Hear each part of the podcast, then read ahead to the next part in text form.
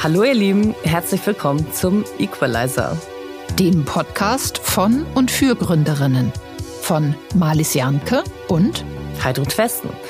Wir wollen mehr Frauen dafür begeistern, Startups zu gründen und zu finanzieren. Dazu sprechen wir im Equalizer mit inspirierenden Gründerinnen, Investorinnen, Expertinnen und ein paar coolen Männern. Und haben außerdem das Gründerinnenhandbuch geschrieben, das bei Springer Gabler erschienen ist. Viel Spaß!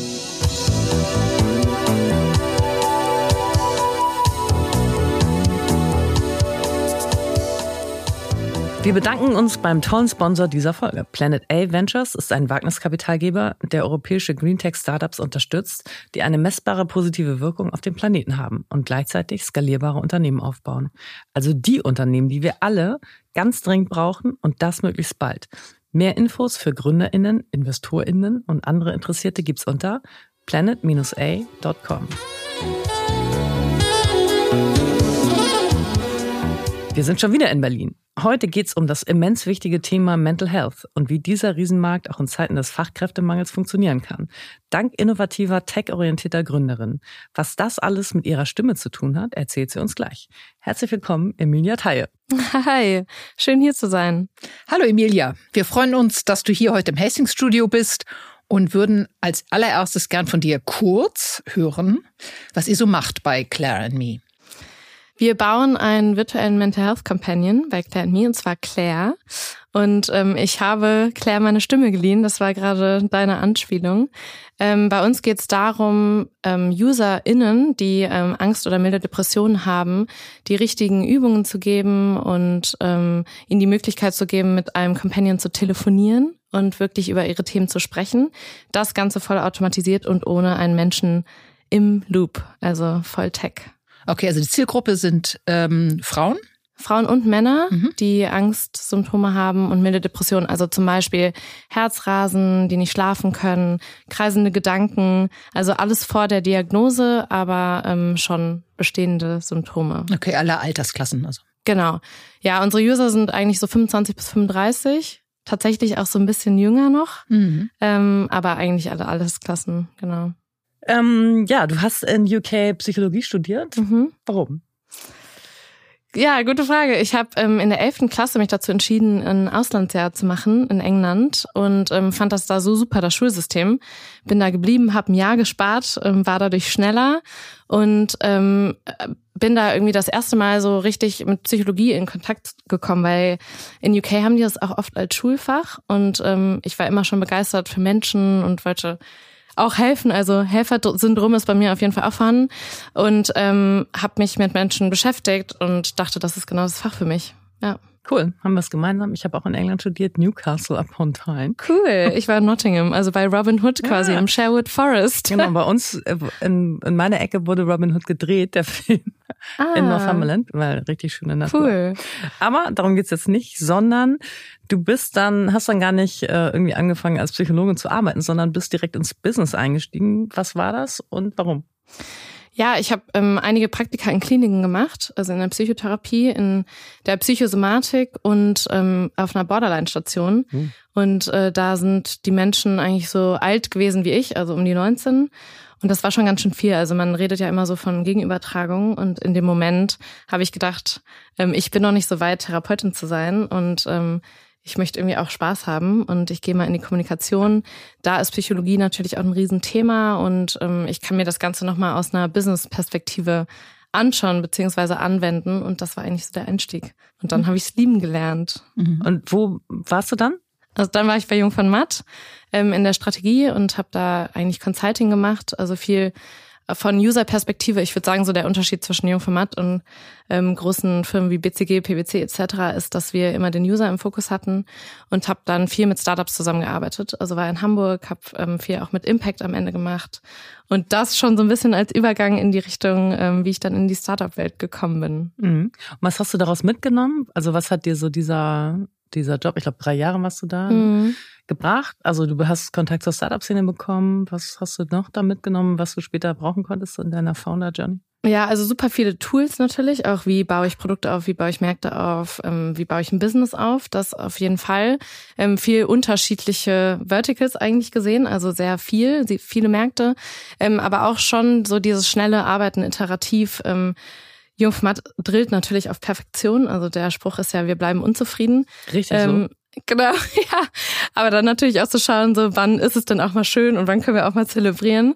Und ähm, das war natürlich dann auch etwas, was ich beim Startup wieder entlernen musste, so dieses 80-20. Mhm. Ähm, aber schon Schnelligkeit und schnell iterieren und ähm, immer sich weiter wandeln und bewegen, auf dem Trend sein, neue Märkte sich anschauen. Das, das habe ich viel gelernt. Ja, und auch inhaliert, weil du hast dann ja auch nochmal dich gewandelt. Du hast ein MBA gemacht ja. in München bei der Technischen Universität. Das stimmt. Warum? Ja, warum? Äh, weil ich Quereinsteiger bin oder weil ich gedacht mhm. habe, okay, ich habe Psychologie gemacht, ähm, jetzt gehe ich in die Businesswelt und ähm, jetzt schaue ich mir nochmal an, so diese Know-hows, also was weiß ich eigentlich nicht und wie kann ich mir das nochmal anlernen. Fand das natürlich auch als Netzwerk spannend, also habe wirklich überlegt, mache ich das jetzt oder mache ich das nicht? Ähm, oder starte ich direkt durch? Und ähm, dann war das aber echt, ja, wichtig. Bist du da gut vorbereitet worden auf das Gründen? Also war das viel Thema, Entrepreneurship? Äh, ja, jein. Also teilweise total. Ähm, die TU München arbeitet ja auch mit dem Unternehmertum zusammen. Also das heißt viel Startups, viel CDTM etc. Wir hatten viele Gründer, die auch reingekommen sind, Personio etc. Also große Startups, die dann irgendwie auch vertreten waren. Aber teilweise Vorlesungen natürlich auch so ein bisschen gefühlt wie aus den 60er Jahren guter Mix von beiden, aber ich habe ähm, viele tolle Menschen kennengelernt, die mich dann auch jetzt immer noch begleiten. Und in welche Richtung bist du gegangen? Was meinst du?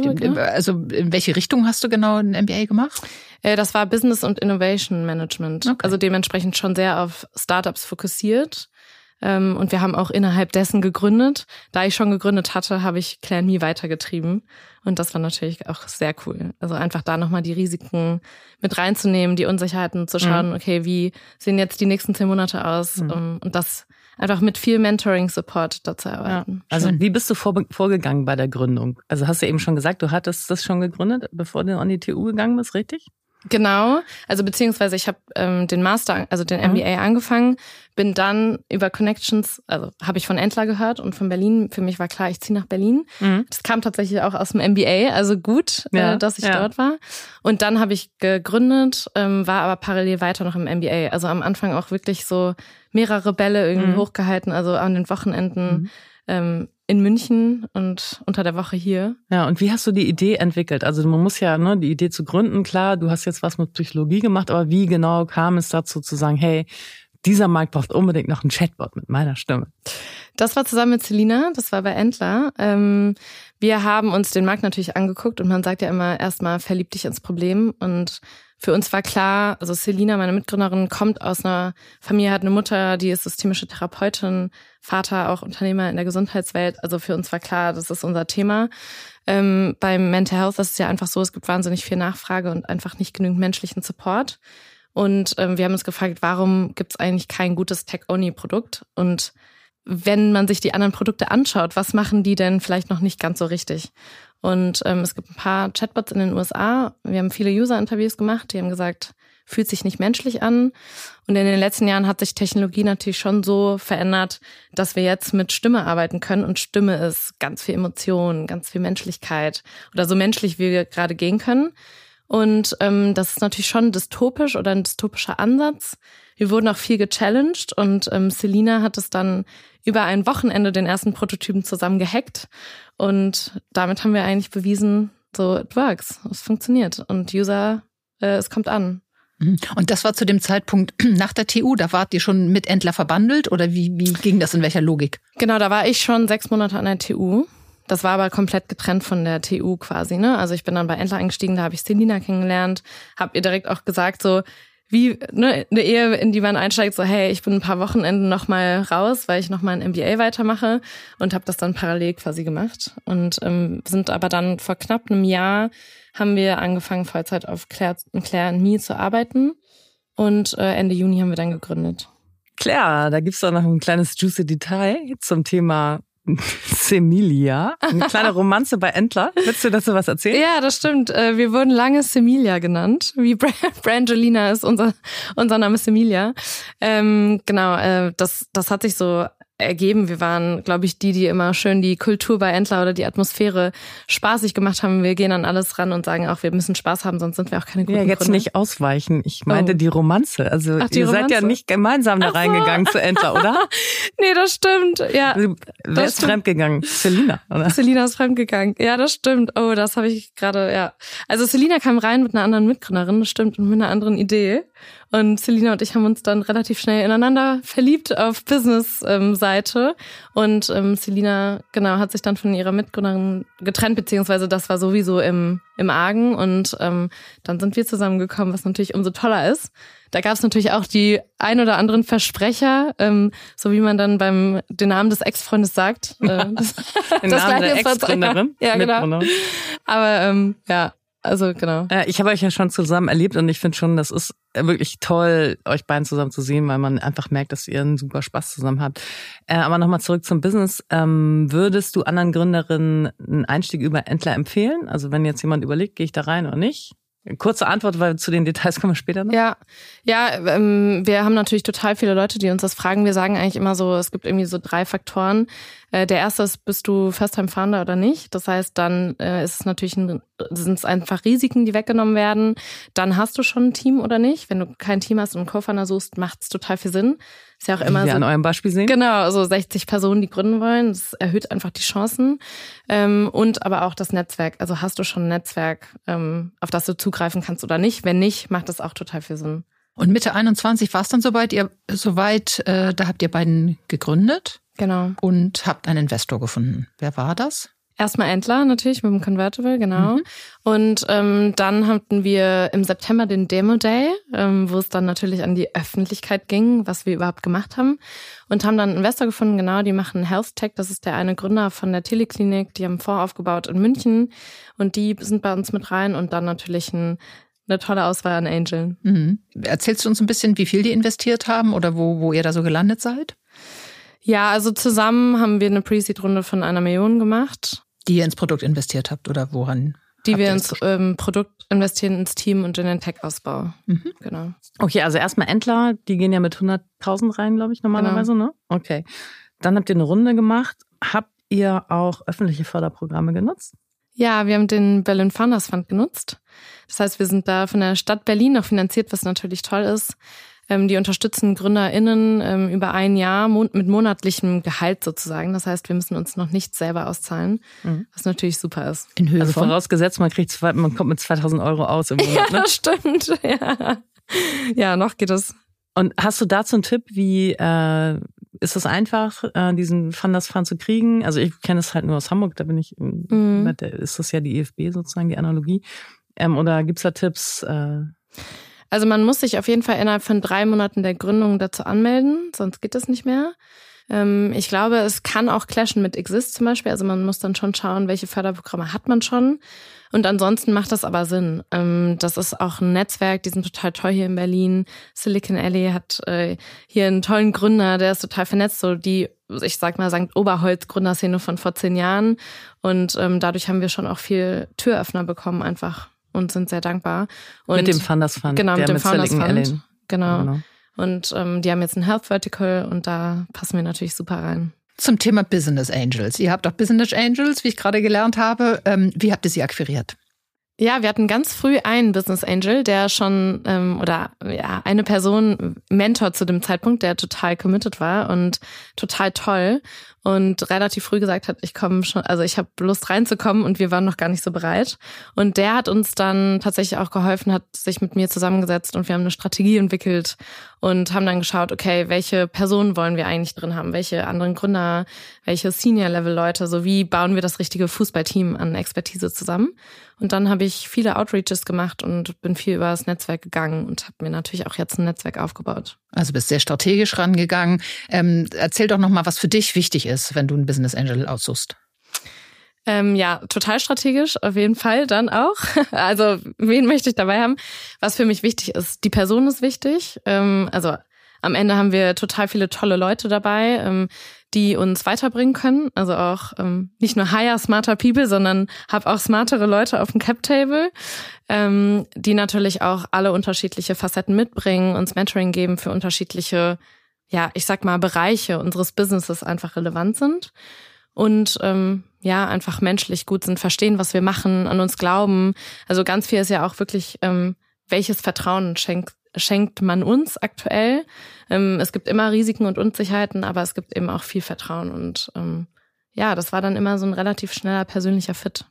Es gibt ja immer noch viel zu wenig Frauen, nicht nur bei den Start-up-Gründern, sondern auch auf der Investorenseite, Investorinnenseite muss ich dann ja sagen. Äh, saßen dir mal welche gegenüber? Ja, wir saßen welche gegenüber. Und war das anders als mit Männern? Ja, oh, teilweise am Anfang war es echt tough. Also ich hatte das Gefühl, ich hatte meine toughesten Gespräche mit Frauen. Mhm. Was super interessant war, weil ich das nicht gedacht habe.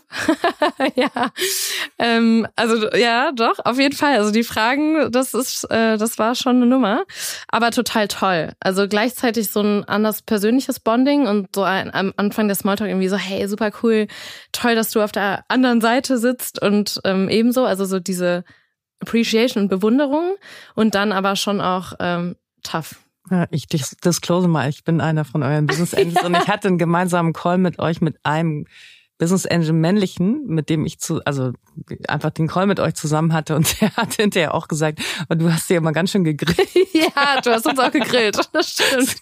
Aber gut, war ja für einen guten Zweck. Ja, ne? und es hat ja funktioniert. Genau. ja. Gab es auch außer meinen mal, also so wirklich fiese Fragen. Meine waren ja nur fachlich, sachlich. Und ich glaube, ich habe euch auch nicht gefragt, ob ihr die Technologie versteht, die ihr da anbieten wollt. Ähm, Gab es fiese Fragen von Investorinnen oder Investorinnen? Nee, Investoren, äh, innen, also Männer oder Frauen? Ja, ich glaube schon viel ähm, war die Frage so, wer hat euch eigentlich Tech gebaut? Was natürlich eine krasse Frage ist, ähm, weil ich weiß jetzt nicht, ob das so gefragt werden würde, wenn das, wenn wir nicht zwei Frauen wären. Ähm, und Selina hat eben das Anfangsprodukt gebaut und da wurde schon viel hinterfragt und ähm, in Frage gestellt. Das war schon so mit die härteste Frage und ähm, dann auch viel so, okay, aber weißt du wirklich, also das, das ist eigentlich auch geil. Ähm, weißt du denn, was NLP bedeutet? Also auch. Was ist NLP? Vielleicht für unsere Hörerinnen, die es so, nicht wissen. Ja, Natural Language Processing. Also da reden wir dann über Machine Learning und AI etc. Und ähm, genau, mich dann zu fragen in einem Gespräch fand ich einfach immer sehr verwunderlich. Mhm. Und natürlich kann ich dann ausholen und dann merkt man auch relativ schnell, ob die Gegenseite wirklich eigentlich versteht, was dahinter steckt oder nur an der Oberfläche kratzt. Mhm. Was du uns im Vorgespräch erzählt hast, die Frage fand ich am großartigsten. Kann man Claire zum Sexbot machen? Ja, das stimmt. Das, das hat wahrscheinlich gefragt. auch ein Mann gefragt, oder? Das hat auch ein Mann gefragt. Das fand ich auch ziemlich bold. Ähm, und ich glaube, ein paar haben es sich gedacht, aber verkniffen. Einer hat es dann am Anfang richtig bold gefragt, einfach so, okay, ja, kann ja auch ein Sexbot sein und wollt ihr das oder nicht? So, da kann man mit, auf jeden Fall mit Geld, viel Geld mitmachen. Und ähm, ein paar andere dann irgendwie so, ja, hm, ich rufe mal die und die Nummer an. Also mhm. das erinnert mich an ein anderes Produkt. Ja. So, also so implizit. Ähm, und was wir auch manchmal hatten, ist, ja gut, ähm, dass ihr so viele Männer auf dem Produkt habt, ist ja auch klar, weil deine Stimme ist ja weiblich. Ja, und das fand ich auch immer krass. Also wir ja. haben am Anfang auch Stimmen getestet. Also ja. so ist es nicht. Mhm. Also ihr habt getestet vorher und deine Stimme ist es geworden. Cool. Also ganz am Anfang habe ich angefangen sowieso, einfach auch ressourcentechnisch. Und dann haben wir ähm, eine andere männliche Stimme getestet, die total toll war, total tief und wirklich äh, schön. Und dann eine männliche Botstimme und eine weibliche Botstimme, weil wir testen wollten, macht ist es der Mehraufwand wert, ne, dass wir mhm. wirklich, dass ich das recorde. Ja. Und ähm, 70 Prozent haben, glaube ich, meine Stimme ausgewählt. Ja. Ich finde, du hast auch klar. eine super Stimme. Also ja, danke. Mega. Okay, mal wieder zurück zum äh, schnöden Mammon. Wie viel habt ihr insgesamt bisher geraced? Eine Million. Und ihr seid jetzt ein gutes Jahr alt? Ja. Wie groß seid ihr? In Terms von, also Team ähm, haben wir jetzt zwölf. Also wir haben so ungefähr sechs FTEs und dann Freelance etc. Aber wir sind jetzt zwölf Leute. Fulltime Equivalence, also Vollzeitmitarbeiter heißt FTEs. Genau, ja. Danke. Und äh, haben jetzt ein ähm, Büro auf der Torstraße. Heidrun, du warst ja auch gestern da. Ja, super ähm, Ding. Ja. Komme ich jetzt immer zum Arbeiten, wenn ich in Berlin bin. Genau. Und ähm, also Fokus auf Produkt und ähm, Development Team. Bei uns heißt Produkt nicht nur Produktmanager, sondern bei uns ist auch Teil des Produktes Konversationsdesign ähm, was vielleicht nicht für alle ganz so klar ist, aber bei vor allen Dingen Chatbots muss man viel auch die Konversation vordesignen. Das heißt, das ist auch Teil unseres Produkts und dann eben auch Psychotherapie. Mhm. Und wie teilt ihr beide euch auf, ihr Gründerinnen? Also ist das immer noch so klar? Der eine macht Tech, äh, oder, oder wie, wie teilt ihr euch auf? Ja, das ist bei uns äh, sehr klar. Also ich mache ähm, Psychologie und Konversationsdesign, das heißt natürlich mit meinem Background alles in die Richtung, ähm, auch Science wirklich. Also wir machen jetzt auch eine Studie zum Beispiel mit der Charité, um zu schauen, obwohl wir kein ähm, Medizinprodukt äh, werden wollen, ähm, trotzdem zu schauen, wir wollen ja wirksam sein. Ähm, ich mache auch Investorengespräche, Netzwerk, also alles nach außen. Selina macht ähm, alles im Produktbereich und ähm, im Tech-Bereich, also Tech-Vision. Und wir teilen uns dann HR-mäßig auf, Finance etc. Da haben wir unsere klaren Strukturen. Super. Der Markt für Mental Health ist riesig. Es gibt einen hohen Bedarf an Unterstützung und ein viel zu kleines Angebot. Also wir haben ja ein paar Krisen, äh, ne? Corona, mhm. Ukraine, nicht zu vergessen, Klimakrise. Dafür gibt es, also da gibt es einfach viele Menschen, die sich Sorgen machen und es gibt viel zu wenig Therapeuten. Insofern toller Markt, aber es gibt auch ganz viele Startups, die sich in diesem Markt tummeln. Und da ist natürlich die erste Investorenfrage immer, was macht euch besonders? Also warum soll ich euch mein Geld geben? Ja, also wir sind natürlich 100% standardisierbar und scalable. Das ist natürlich immer Wahnsinn. also Total. den Menschen da rauszulassen ist natürlich toll. Vor allen Dingen, dass wir jetzt merken, es funktioniert und dass es wirklich Personifizierung funktioniert. Ähm, was bei uns auch Schnelligkeit bedeutet. Ähm, das heißt, wir starten ja in UK, können relativ schnell alles im englischen Bereich abdecken, also US Emerging Markets, aber dann auch natürlich eine also wir benutzen ja meine Stimme, haben auch meine Stimme geklont. Auch in andere Sprachen zu gehen, ist da jetzt nicht so weit weg. Mhm. Ähm, das heißt, das macht uns ähm, besonders und ähm, genau, also einfach wirklich nicht den Menschen. Und dadurch haben wir auch eine andere Zielgruppe. Also wir haben viele User, die auch sagen, ich möchte nicht mit Menschen sprechen. Und ähm, ich möchte mit dem Bot sprechen, weil da ist kein, keine Bewertung auf der anderen Seite. Ich weiß vielleicht gar nicht, wie ein Therapeut- oder Coaching-Gespräch wäre. Und ähm, ja, ich würde sagen, das sind erstmal so die zwei großen Sachen und dann natürlich das Tech Development, was mhm. dahinter steckt. Also ich hätte nochmal so auf den Punkt gebracht, ihr seid der einzige äh, Anbieter, der das über Voice automatisiert macht. Das natürlich auch, ja. Okay. Und wie, äh, wie entwickelt ihr euer Produkt? Auf der technischen Seite meinst mhm. du? Ähm, Warte mal kurz, also zur technischen Seite kommen wir gleich nochmal, aber ähm, ich habe ja gestern so ein bisschen gelernt, wie ihr da schrittweise vorgegangen seid. Also vielleicht eher so nicht Tech, sondern Hypothesenbasiert. Mhm, genau. genau, also wir haben unterschiedliche Produkthypothesen. Das war natürlich am Anfang eine Riesenhypothese. Wir sind ähm, auch zu vielen AI-Developern bei Endler gegangen und haben gesagt, wir haben die Vision eines virtuellen Therapeutens. Alle haben gesagt, es ist nicht möglich zu bauen, weil da ganz viel Ego natürlich auch drinsteckt in so einem Code. Und ähm, wie wir das Produkt entwickeln, ähm, ist schon immer hypothesenbasiert und wie können wir schnell iterieren, testen und in den nächsten Schritt übergehen. Das bedeutet dann zum Beispiel, dass wir am Anfang viele Tools zusammen gehackt hatten. Wir hatten Google Sheets statt einer Database und haben dann gemerkt, okay, jetzt haben wir 120 User, jetzt switchen wir das Ganze zu einer Database und ziehen das ein, ein, eine Stufe hoch und lernen natürlich auch ganz viel. Mhm. Und so gehen wir vor. Also so richtig schön Design Thinking Baukasten eigentlich. Ja, ne? das stimmt. Okay. Und noch Abschlussfrage zum Thema Wachstum, so aus meiner Sicht. Was ist so das Endgame? Unicorn, Zebra? Wollt ihr da werden? Klar. Also ich hoffe natürlich Unicorn. The Big Game. Ja, natürlich. Also all in or nothing. Und wir sind all in. Und ähm, ja, also Unicorn, es gibt ja jetzt den neuen Begriff Allycorn, was ja. nicht nur heißt, dass du äh, eine Milliarde Umsatz und ähm, Business Valuation hast, sondern auch eine Milliarde Menschen hilfst. Ja, super. Ähm, ja. Genau, das ist natürlich dann umso toller. Ich würde gerne noch mal zum Thema künstliche Intelligenz kommen. Da musst du bitte noch mal uns ein bisschen erzählen, was macht ihr da genau und wie macht ihr das? Ja, also aktuell ist Claire ähm, künst basierend auf künstlicher Intelligenz.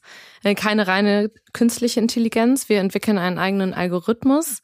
Das ist nochmal abgesehen davon. Das bedeutet, dass wir unterschiedliche Übungen auf deine Bedürfnisse matchen, basierend auf unterschiedlichen Parametern.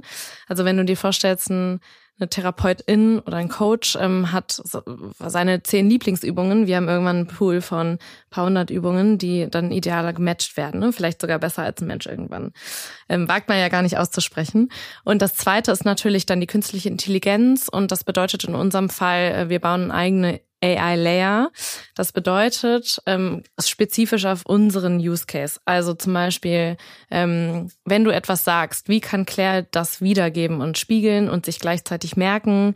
Wie kategorisieren wir das Gesprochene in unterschiedliche Kategorien? Und ähm, genau, da bauen wir jetzt eben peu à peu Claires Gedächtnis auf, nutzen ganz viele Tools, aber bauen jetzt eben auch eigene proprietary ähm, Algorithmen und Self-Learning-Tools. Vielleicht kann ich noch mal so kurz einspringen, so mit Normalsprech, weil ja, du bist da schon danke. sehr tief im Thema. Also KI zum Beispiel, also wie ihr das einsetzt, kannst du ja gleich vielleicht noch mal ein bisschen strukturiert erklären. Aber wenn, ihr habt ja auf, deine Stimme aufgenommen mit bestimmten Standardsätzen und ins, ich habe gelernt, inzwischen kann Claire eben selber antworten, auch Sätze, die du nicht eingesprochen hast. Ja, genau. Also wir haben meine Stimme aufgenommen oder ich habe viele Snippets aufgenommen wie ein riesiger Entscheidungsbaum, so kannst du dir das vorstellen. Und dann haben wir meine Stimme geklont, die zum Beispiel dann deinen Namen sagen kann oder eben jetzt schon eigene die Sätze. Englisch spricht, ne? Ja, genau. Und äh, eigene Sätze generiert. Also das heißt, wenn du, weiß ich nicht, sagst, ich habe irgendwie Weltschmerz, Pandemie, Beziehungsthemen, dann kann Claire das schon wiedergeben, ohne dass wir das vordesignt haben und in meiner Stimme aufgenommen haben. Und da ist natürlich jetzt der erste Schritt von künstlicher Intelligenz natürlich auch mit drin. Ähm, zwischendurch war auch mal kurz ein Mann an Bord ja. als CTO. Ja. Also wir sind ja sehr für Diversity und wir wollen die Frauen voranbringen, um insgesamt dann irgendwann bei so einem Level anzukommen. Also fanden, finden wir das grundsätzlich natürlich toll, wenn äh, zwei Frauen sich einen Mann dazu holen. Aber erzähl doch mal kurz, wie war das so? Ja, das ist total spannend. Ähm, genau, wir haben ein Dritt, eine dritte Person mit dazu genommen als CTO, um haben auch viel über Co-Founder gesprochen. Für uns kam das sicherlich auch aus dem Feedback, aus teilweise Feedback oder einer Unsicherheit im Sinne von, hey, ihr braucht irgendwie noch einen Mann, der am besten noch Tech macht. Äh, also viel so dieses gechallenged werden am Anfang und ähm, haben, haben uns davon auch so ein bisschen challengen lassen. Haben jetzt gemerkt, eben es äh, funktioniert besser ohne, aber das ist vielleicht schon ein bisschen vorweggenommen. Ähm, und ich glaube, was uns oft unterstellt wurde, dass wir Entscheidungen zu emotional treffen. Wir treffen Entscheidungen aber sehr, sehr logisch. Und das war auch eine sehr logische Entscheidung, äh, eine dritte Person mit reinzunehmen und haben dann im Prozess gemerkt, ähm, wir haben so ein bisschen unsere Intuition vielleicht an manchen Stellen nicht gehört und haben auch einen Coach dazu genommen und haben dann gemerkt, wir sind zu zweit viel stärker. Und also ich glaube, das war, ihr habt den auf Founder, also Co-Founder-Level dann reinholen wollen eigentlich. Also ja. Äh, und habt jetzt aber festgestellt, dass ihr das nicht braucht, also dass ihr auf Co-Founder-Level kein T braucht. Wie macht ihr das in Zukunft ohne den CTO? Ganz so ganz allein, ihr zwei Mädchen. ja, genau. ähm, ja, also wir haben ein total tolles Netzwerk und Mentoren natürlich. Ähm, Selina hat die Tech-Vision, wir holen uns einen CTO rein, ähm, haben auch schon ein paar in der Pipeline. Aber nicht als Co-Founder dann. Nicht ne? als Co-Founder, genau. Also wir haben im Prozess auch gemerkt, dass wir extrem hohe Ansprüche aneinander, an uns haben und an einen Co-Founder, der reinkommt. Für uns gibt es einen kleinen Unterschied zwischen Co-Founder und CTO. CTO hat ähm, natürlich auch seinen Bereich äh, oder ihren Bereich und ähm, eine Tech-Vision auch vielleicht ein Produkt, aber muss nicht alle Bereiche überdecken. Für uns ist ein Co-Founder aber jemand, der oder die noch mal länger an Bord ist, die auch weiß, was ich zum Beispiel mache im Konversationsdesign, die sich für alle Themen interessiert oder zumindest more or less und ähm, haben da gemerkt, ähm, das war kein guter Fit auf beiden Seiten. Ich würde ganz gerne mal zum Thema Netzwerken kommen. Da bist du offensichtlich stark, nehme ich an. Ich weiß nicht, ob deine Co-Gründerin auch. äh, wie machst du das? Also du hast ja ganz viel aufgebaut auf Basis deines Netzwerks. Mm, ja, das stimmt. Ja, und äh, ich habe ja auch schon gesagt, mit Edler kann ich auf jeden Fall mithalten mit dem Netzwerk, ähm, was natürlich toll ist. Ja, ähm, ich bin jetzt ein Jahr in Berlin und habe schon, würde ich sagen, ein gutes Netzwerk aufgebaut. Wie mache ich das? Ich mag Menschen, ich mag mich mit Menschen zu unterhalten. Ähm, ich bin voll und ganz bei der anderen Person, wenn ich das tue. Ich muss dann manchmal eher schauen, wo ist meine Energie und ähm, wie kriege ich die zurück. Das sind dann so meine Auszeiten, vor allem am Wochenende. Also nicht so dominiert von meinem Kalender sein. Ähm, aber für mich ist das relativ natürlich. Also ich hatte das schon immer. Ich kann das zu meiner Stärke machen oder habe das jetzt zu meiner Stärke gemacht. Und das ist nichts, wo ich mich irgendwie verstellen muss. Und das ist natürlich toll. Mhm. Und Selina genauso in anderen Bereichen und auch dann viel auch im Produkt- und Tech-Bereich. Da hat sie jetzt so die Leute, die richtigen Personen, Mentoren etc. um sich geschart. Ähm, genau. Mhm. Also die Menschenfreude und das, also Netzwerken können, das äh, glaube ich, claimen viele Frauen für sich. Mhm. Ähm, wie strategisch hast du das gemacht? Ah. Weil du kannst natürlich Netzwerken mit Hunderten von Frauen, die dich aber am Ende des Tages mhm. vergnügen, aber nicht weiterbringen. Ja, ich glaube, da ist tatsächlich ein Riesenthema um Hilfe fragen. Ähm, und das machen, glaube ich, viele Frauen nicht. Also man hört ja schon so, von Männern äh, wird öfter irgendwie so hin und her geschoben, hey, kannst du mal mir hier mir die da die Intro machen und mal kurz darüber schauen, was man vielleicht im ersten Moment gar nicht so denkt. Und ähm, ich mache das auch. Ich bin mir da nicht zu schade drum, nicht zu stolz. Ja, also ich frage äh, wahrscheinlich auch so dieses Bolde und einfach mal, kannst du mich dahin bringen oder mir die Tür, Tür öffnen. Und ich mache das bei Frauen, aber auch bei Männern. Also ich ähm, genau bin auch gerne mal die Quotenfrau, um irgendwie einen Türöffner auf der anderen Seite zu haben. Mhm. Und was hältst du von reinen Frauennetzwerken? Bist du da aktiv? Was? Da bin ich nicht super aktiv. Ähm, vielleicht indirekt. Also ich merke schon, dass man, also dass ich ähm, eine stärkere Verbindung dann auch oder eine schnellere Verbindung zu, vielleicht zu Frauen habe. Und das ist nicht so viel, ich muss mich nicht so viel hinterfragen, wie komme ich jetzt an, interpretiert das jetzt die Gegenseite irgendwie falsch oder anders. Ähm, aber ich habe total viele tolle Männer um mich rum und auch gerne, weil ich finde, verbündete Männer ist das Beste, was man haben kann. Und ähm, es macht total Spaß. Und wenn mir ein Mann sagt, ich bin Feminist, finde ich das total toll. Ja. Wie alt bist du eigentlich? 29. Wow. Ich werde diesen Sommer 30. Yay! Bist du auch Löwe? Ja, ich bin auch Löwe. 13.8. Du? Vierter. Nice. Gibt es Eigenschaften oder Haltungen, die dir das Gründen bzw. CEO sein erleichtern? Ja, stark sein, bold. Ich habe oft mit dem Glaubenssatz die letzten Jahre gelebt, so ich bin zu stark. Das wurde mir oft so zurückgespiegelt, egal ob in der Schule oder danach. Dämlicher also, Spruch. Ja, ich weiß. Ja, ja, und mittlerweile, also ich, wie gesagt, meine Coachin meinte, nicht zu stark, sondern ich bin stark. Und ich kann auch nicht stark sein. Und das ist total wichtig, aber ich bin stark. Und ähm, ich musste da schon, also ich finde, beim Gründen hinterfragt werden irgendwie oder habe ich alle meine Glaubenssätze hinterfragt. Und äh, ich bin total stolz, dass ich stark bin. Und das ist super. Und ähm, mutig risikoaffin. Ich glaube, das muss man auch sein. Ja, muss man vor allem auch immer ganz deutlich sagen, dass ja. man das ist, damit die Männer ja, auf stimmt. der Kapitalseite das auch verstehen. Mhm. Und ähm, ich, ich finde es auch okay, Fehler zu machen.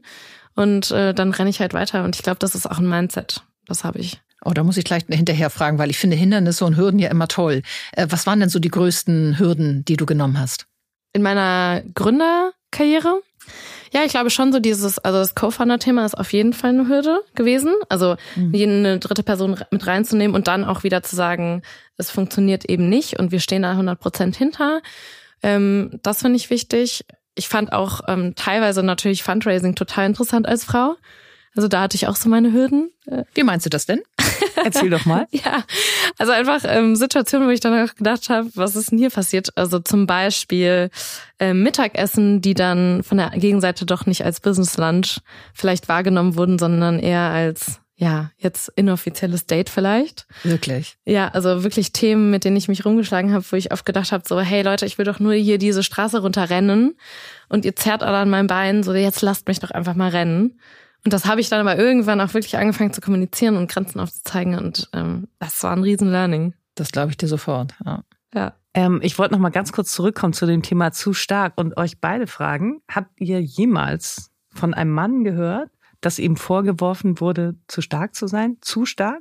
Nee, wahrscheinlich nicht. Darum ist es ja eine Unverschämtheit, wenn es Frauen vorgeworfen wird. Ja, eben, das wollte ich jetzt nee. noch mal ganz klar, weil das ist doch, ich meine, gibt es. Zu laut, zu stark. Ähm, ja, zu laut ist ja was anderes, aber zu stark habe ich noch nie als Kritik beim Mann gehört. Und nee. es ist wirklich was Klassisches, was Frauen vorgeworfen wird. Äh, lass dich jetzt einfach mal so stehen. Ja. Gibt es aus deiner Sicht Dinge, die Frauen grundsätzlich anders machen als Männer beim Gründen? Also ich habe ja nur meine Perspektive. Ähm, transparent, äh, also ich glaube wahrscheinlich ähm, schon Ehrlichkeit. Also ich habe mich schon auch oft gefragt, so bin ich zu ehrlich? Und das klingt total doof, weil ich bin ja gerne ehrlich. Aber wenn ich irgendwie zehn ja, zehn Unternehmen neben mir habe, die so auf der gleichen Schwelle sind und ich merke, da wird irgendwie eine Null hinten dran gehängt oder da wird mal ein bisschen mehr so nach oben gezogen und ich will eigentlich ehrlich sein und fall dann irgendwie im Gleichgewicht, also ab, das finde ich schwierig. Also da habe ich mich schon oft hinterfragt. Also mhm. einfach generell das Thema hinterfragt und gedacht, so die Gegenseite muss es doch wissen. Ähm, ja, was machen Frauen sonst noch anders? Für uns war zum Beispiel Team ganz, ganz früh super wichtig. Ähm, das hat uns auch damals, also wir sind ja mit quasi acht anderen Companies bei Entler gestartet, äh, gestartet, in die investiert wurden. Das heißt, wir hatten dann natürlich die Vergleiche und ähm, die meisten haben an, angefangen, irgendwie perfekte Produkte zu bauen und wir haben angefangen, unperfekte Produkte direkt zu testen, weiter zu iterieren und ein Team aufzubauen. Und ich glaube, das war ein Riesenunterschied. Und wir haben uns oft hinterfragt, äh, auch bei Entler, weil wir es anders gemacht haben. Und irgendwann haben wir natürlich ähm, gemerkt, ja, es ist ein Outlier-Game und wir sind anders und das ist gut und ja. Emilia, mit deinen 29 muss ich dich jetzt ganz ehrlich fragen, was sind deine Learnings aus deiner ähm, Startup-Journey soweit? Ist es das, auch mal anders sein zu dürfen oder? Ja, ich glaube, die Key Learnings ähm, sind, ich muss nichts, sondern ich darf und ich will und ich habe da total viel Lust drauf und ich will das mit Spaß machen und ähm, ich challenge schon auch. Also anders sein ist auf jeden Fall ein großes Thema und irgendwie auch, wie kann ich das zu meiner Stärke machen? Ähm, ich will jetzt auch nicht immer als Female Founder wahrgenommen werden, aber generell versuchen viele da eine Schablone drauf zu setzen, also auf ein erfolgreiches Startup. Und es ist am Ende ein Outlier-Game. Und ich habe nicht viele Frauenvorbilder, die riesen Companies gebaut haben. Und dementsprechend da irgendwie zu schauen, wie können wir das denn machen und wie gehen wir unseren Weg? Ich glaube, auch ein Riesen-Learning ist einfach persönlich. Also am Anfang baut man ein Unternehmen und das Unternehmen sind deine Stärken und Schwächen. Und sich damit auseinanderzusetzen. Ne? Dann kommen Mitarbeiter rein und die kritisieren etwas, was deine Schwäche ist, nur in groß. Und ähm, damit haben wir uns ganz viel beschäftigt, also wirklich auch mit uns selbst und ja, uns immer weiterentwickelt. Ja, toll. Ähm, ich glaube, wir könnten jetzt hier noch locker Stunden, ein paar Stunden weiter sprechen und dich Sachen fragen. Haben die Zeit aber jetzt gar nicht. Und deswegen kommt jetzt noch unsere klassische Endfrage. Welche Top-Tipps gibst du anderen Gründerinnen mit? Be bold, also mutig sein, ähm, und wirklich auch risikoaffin sein und scheinbar das ja auch in jedem Gespräch nennen. Das nehme ich auf jeden Fall auch so für mich mit. Ähm, ich, ich sag auch immer Spaß zu haben. Also Selina und ich gehen total oft auf Events und sagen, okay, komm, wir, wir haben einfach Spaß, ne? Weil mit Spaß baut man auch bessere Unternehmen und man macht das irgendwie mit einer anderen Leichtigkeit. Also das würde ich auf jeden Fall machen. Ähm, dann nichts, also ihr müsst nichts, sondern ihr wollt und dürft und könnt ich glaube, da so aus dieser Denke raus, ne? Also Person X hat gesagt und deshalb muss ich das machen. Da sich so ein bisschen selbst zu hinterfragen. Und ganz wichtig, wenn man denkt, ähm, ich kann das nicht, ich bin nicht die richtige Person fürs Gründen oder ich bin keine gute Gründerin, dann vielleicht ähm, ja den Glaubenssatz, was eine Gründerin oder was ein Gründer ist, zu hinterfragen und sich nicht selbst zu hinterfragen. Ja, klasse, ganz schön weise für die jungen Jahre. Vielen Dank. Ja, vielen Dank, Emilia. Weiterhin ganz viel Erfolg. Ja, danke euch.